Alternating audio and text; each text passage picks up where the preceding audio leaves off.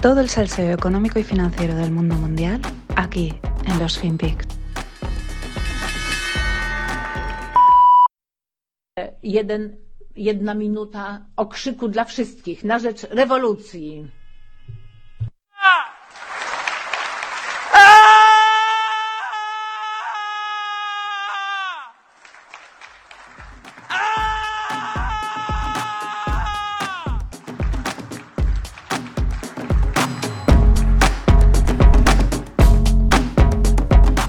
Hola, no financieros. Otro día más, otro grito más. Este es en el Parlamento Europeo. Mm, Mientras el mundo está en crisis, pues ellos montan performances. Eh, Este es un actor pegando gritos en un acto cinematográfico del 2021. Ha rulado ahora que estos días, parecía que era reciente, pero no, es del 2021. Pero eso se hace nada.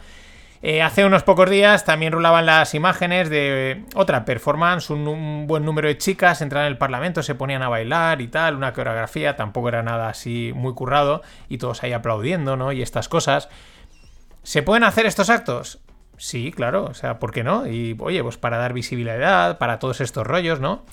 Pero claro, el tema es que la política son gestos y no todos los momentos sirven para el espectáculo político. Llevamos dos años que ya han dado suficiente espectáculo por sí solos, por todo lo que ha pasado, el que queda por ver. Pero, pues eso, Europa juega a perder, que es lo que decimos siempre. Porque mientras pues pasan cosas complicadas en el mundo, siempre pasan, ¿no? Pero en este caso afectando a todos, pues el gritito, el no sé qué. En fin, vamos con uno de los temas que está ahí. Yo creo que a todo el mundo quieren hablar de él, pero no saben si hacerlo. Hay un poquito de contención para no ser alarmistas o para... mm, no sé. En fin, la viruela del mono. Es el nuevo espectáculo, eh, entre comillas, eh, entre, con muchas comillas, ¿no? El monkeypox. Pero, lo digo, ¿no? Pare- parece que sí, parece que no. El tema es que las casualidades no existen y las cosas como son. Si esta enfermedad, pues no sabemos, o este virus, acaba causando una situación tipo COVID, que la verdad es que las cifras van dándolas, pero tampoco crecen a la velocidad que crecían con el COVID, ¿no? Pero bueno, vamos al escenario de que acabase eh, causando una situación tipo COVID. Pues la verdad es que no quedaría otra que confirmar los peores presagios. O sea, que hay las conspiraciones, ¿no? Que hay una intencionalidad deliberada por parte de alguien, algún fin conspiranoico. Porque es que. O incluso que estamos en una guerra vírica bacteriológica. Porque las casualidades no existen. O sea, te puede pasar una pandemia, pero en un plazo de dos años que te surjan dos, ¿qué quieres que te diga? Eh, no podemos pecar de ingenuidades, ¿no? En caso de que fuese una guerra vírica bacteriológica, que se están dando de golpes unos con otros, pues sería, porque si os dais cuenta ahora hay, hay como, en un lado del mundo hay una y ahora en este parece que está esta otra. Estaríamos hablando de la primera gu- guerra mundial de este tipo. De hecho, los oficiales eh, del, del WHO, de la Organización Mundial de la Salud, que también desde el COVID pues, está en entredicho, hay que ponerle muchos asteriscos, pues han confirmado 250 casos de monkeypox o de viruela del mono en 16 países.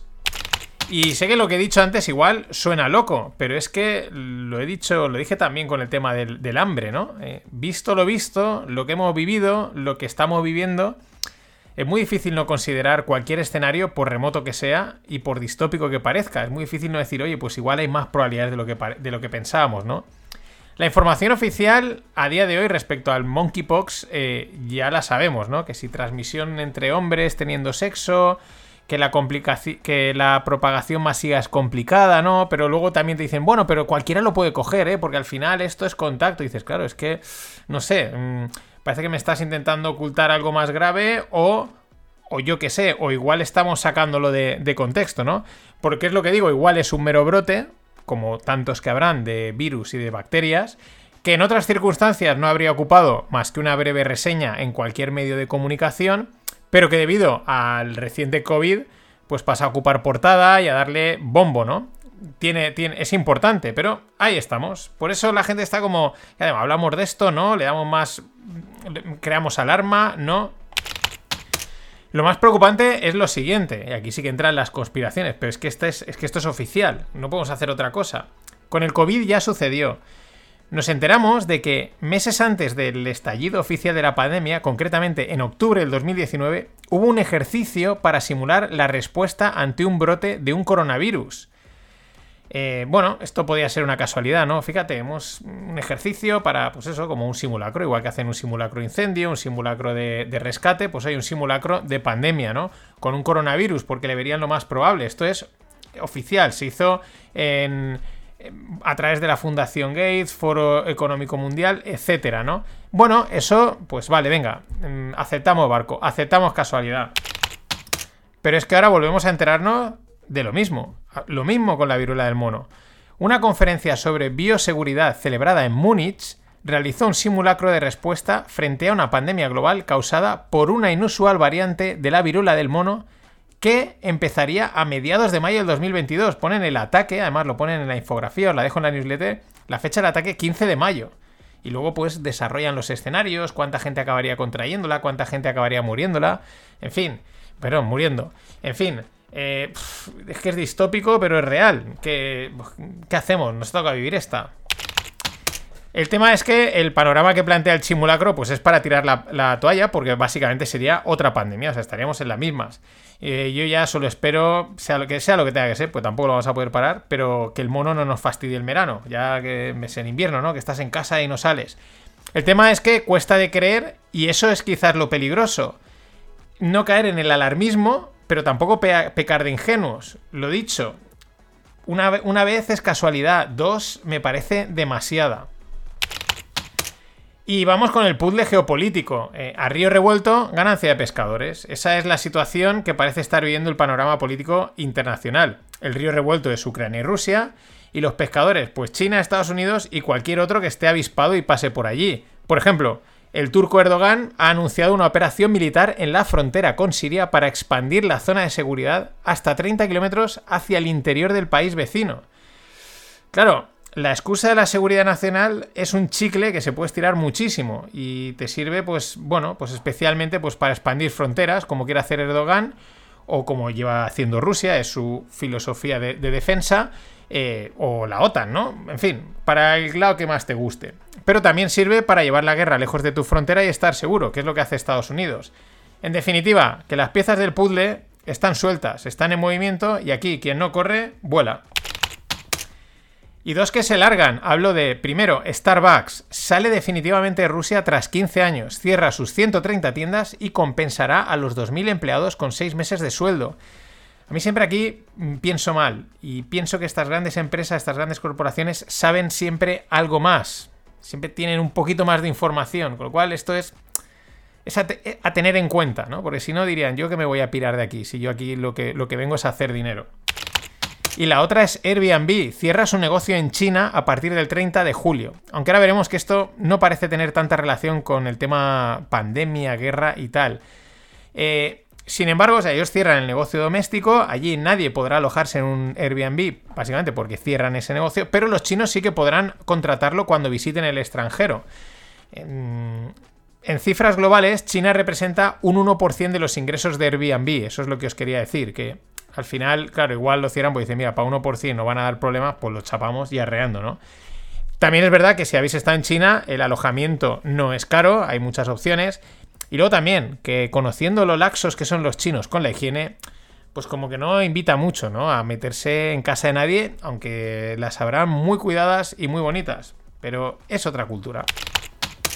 Y una adquisición, la empresa Take-Two adquiere el gigante de videojuegos para móviles Zynga eh, la compra asciende a 12,7 billions. Igual te suena más si te digo que Zynga es la creadora del mítico juego Farmville, la famosa granja de Facebook. Y bueno, el Apple Car, eh, os dejo en la newsletter la foto, pero ahora os la, voy a pintar. Con palabras la vais a ver clarísima, ¿no? Del diseño del, Apple Car. Bueno, es una, filtración, un rumor, ¿vale? Este tipo de cosas, porque si no, no ha sido una presentación oficial. Pero bueno, hay un artículo sobre cómo sería, etcétera. ¿Cómo es el coche? Y eso es lo divertido. Es como un ratón, como el ratón de Apple, igual, pero le pones dos ruedas. Idéntico, o sea, no, cambia nada. Mm, de ser así, digo yo, eh, se estaría marcando un Calatrava. Sí, sí, un Santiago Calatrava, que el tío pues diseña unas cosas muy chulas, pero luego ves la misma estructura en 27 edificios, una más grande, una está puesta aquí, dice, pero es la misma estructura, es el mismo arco, es el mismo... Lo mismo, ¿vale? Se estaría marcando un Calatrava, oye, eh, coche, eh, tío, pilla el ratón, métele dos ruedas y sácalo y deja que nos dejen en paz con el coche. El mismo concepto replicado una y otra vez. Ahora, las coñas no, no, se han dejado, no, han tardado, ¿no? Por el coche aparentemente no tendría ventanas y claro, pues es que se le han puesto a la gente a huevo, a la coña fácil, ¿no? Que cómo iba a tener un producto de Apple Windows. Y ayer os decía que un amigo me preguntaba, ¿me voy a beber tres botellas de vino al mes? Ya sabéis que Scorchify patrocina esta semana. Pues ahora os voy a dar dos opciones. Solo hay que verlos de otra perspectiva y creo que te convenceré.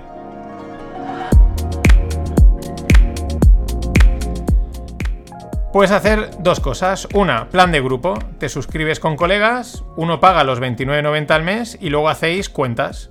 Y nada, pues ya tenéis plan para hacer una cata mensual o dos. Segunda alternativa, el plan individual. Dices, yo no sé si me las voy a beber. No tienes por qué beberte las tres ese mes. Te pillas tres. La que te bebes, la que compartes con alguien, con amigos, y la que te guardas para llevar a cenas de amigos, de familiares, o haces un poquito de acopio de vino para Navidad y fiestas. Aquí ahora las tres botellas ya no te parecen tan cortas, ¿eh? Es que solo hay que cambiar la perspectiva. Bueno, nos dan un código de descuento, es no financieros. Mm, también podéis suscribiros a su newsletter, visitarlos en Twitter, Instagram. Y mañana os cuento de un vino que causó mucho éxito el mes pasado.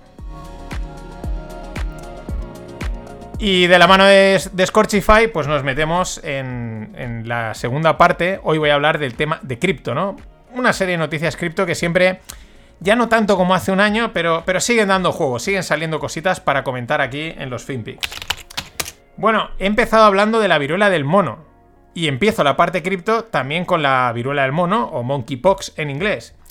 Ya te deberías de estar imaginando que es que han sacado una cripto llamada Monkeypox Inu, porque está el Shiba Inu, el no sé qué Inu, han decidido a todas las monedas de animales ponerle el Inu, aunque eso no tenga nada que ver. Pero bueno, han sacado una cripto llamada Monkeypox Inu y ya se ha desplomado un 99%. A ver, que saquen una moneda con cada cosa que pasa ya es normal y esperable. También se ha hecho siempre con camisetas, páginas web, el típico videojuego simple de matar marcianitos, pero que es el Monkeypox o el no sé qué, ¿no? Ahora, que con todo lo que ha pasado en las últimas semanas aún exista algún ingenuo que le meta pasta, esto sí que es para hacérselo mirar, aunque bueno, la ingenuidad yo creo que es otra cosa infinita en el ser humano. Y vamos a la peta de la moneda estable UST Terra Luna, ¿no? Que pasó, ha pasado en las últimas eh, semanas. Y, y, esto sigue ahí. Y una consecuencia que se veía venir es la siguiente. Corea del Sur va a hacer responsables a todos los exchange cripto del país por las pérdidas económicas causadas por la caída de la moneda Luna, que era el token asociado. Mm, digo consecuencia porque es que eh, estaba claro que todas estas petadas le vienen perfectas a los reguladores para decir, ¿lo veis? Tenemos que intervenir. Y eso están haciendo. Lo malo es que en esto no les falta razón. Es necesario marcar unas mínimas reglas del juego para, para que esto no sea el Wild Wild West. Y esto dice el gestor Scott Miner del fondo eh, de inversión mm, tradicional Google, eh, perdón, Google, Guggenheim, no sé por qué iba a decir Google. Miner dice que eh, Bitcoin puede caer a 8.000 dólares, que esto sería una caída de un 70%. Lo gracioso es lo siguiente, hay que tiremos para atrás. Cuando empezó la fiebre alcista en Bitcoin, hace pues eso, en finales del 2020, durante principios del 2021, uno de los argumentos que se usaban para promover el FOMO, el Fear of Missing Out, el que te lo pierdes, métete, era eh, que están entrando los institucionales. Y en parte era verdad, Guggenheim fue uno de ellos. Y creo recordar que dijeron que metieron unos 600 millones, lo dijeron públicamente. Oye, hemos metido aquí 600 kilos. Eran los días de vino y rosas en el mercado cripto. Todo el mundo estaba contento, los institucionales entraban, esto significa que llegan para quedarse, ves cómo esta inversión va largo, jijiji, jaja. Bueno, días de vino y rosas. Pero unos meses después, Guggenheim comunicaba que tras ganar un billón neto, mil millones netos, limpios, se salía de Bitcoin. Eh, ahora debe de ir cortísimo, porque si dice que vale que lo ven 8000, pues esto es porque igual están bastante cortos. Pero amigos, es que esto es Wall Street. Mm, aquí tampoco hay moral, ni valores, ni historias. Just money. O como bien dice el gran Jeremy Irons en Margin Call, What have I told you since the first day you stepped into my office? There are three ways to make a living in this business be first, be smarter, or cheat. No, I don't cheat. And although I like to think we have some pretty smart people in this building, it sure is a hell of a lot easier to just be first. Sell it all today.